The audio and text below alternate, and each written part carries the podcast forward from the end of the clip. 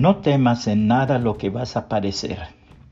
He aquí el diablo echará a algunos de vosotros en la cárcel para que seáis probados y tendréis tribulación por diez días. Sé fiel hasta la muerte y yo te daré la corona de la vida. Apocalipsis 2.10, Reina Valera 1960. Posiblemente recuerdan la leyenda del soldado japonés que creía que no había terminado la guerra y siguió escondido por muchos años. En realidad no es una leyenda, es real, porque un 24 de enero de 1972 fue encontrado luego de permanecer escondido durante 28 años. Luego del final de la segunda batalla de Guam, el 10 de agosto de 1944, el sargento del ejército imperial japonés Shoichi Yokoi junto con otros 10 soldados se dispersaron e internaron en la jungla hasta las cuevas de las colinas. Allí permaneció escondido durante la ocupación norteamericana, convencido de la continuación de la guerra. Jamás imaginó una rendición de su patria y apenas salía de su escondite para conseguir alimentos. Cuando soltaron sobre la isla panfletos anunciando el final de la guerra, siete de los diez soldados que huyeron con él decidieron entregarse. Los otros lo creyeron una maniobra y se quedaron con Yokoi. Los tres que permanecieron con él fueron muriendo a lo largo de los años, hasta que en 1964 se quedó solo.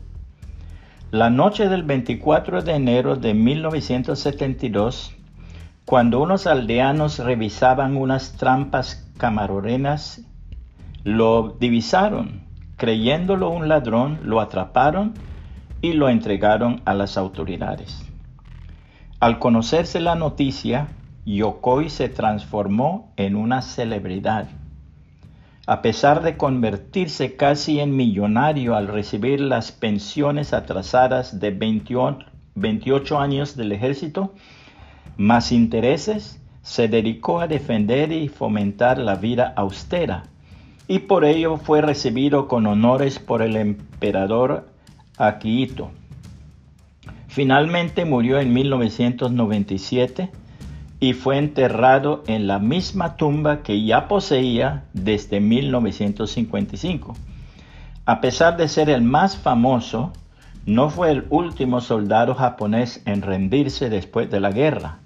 Los siguientes fueron el teniente, teniente Hiro Onoda y el soldado Teruo Nakamura en diciembre de 1974.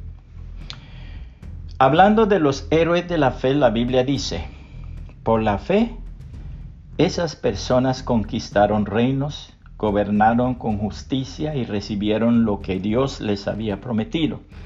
Cerraron bocas de leones, apagaron llamas de fuego y escaparon de morir a filo de espada.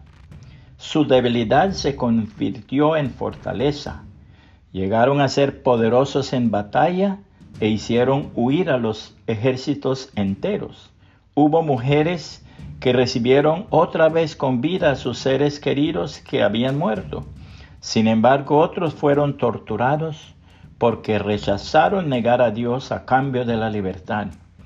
Ellos pusieron su esperanza en una vida mejor que viene después de la resurrección.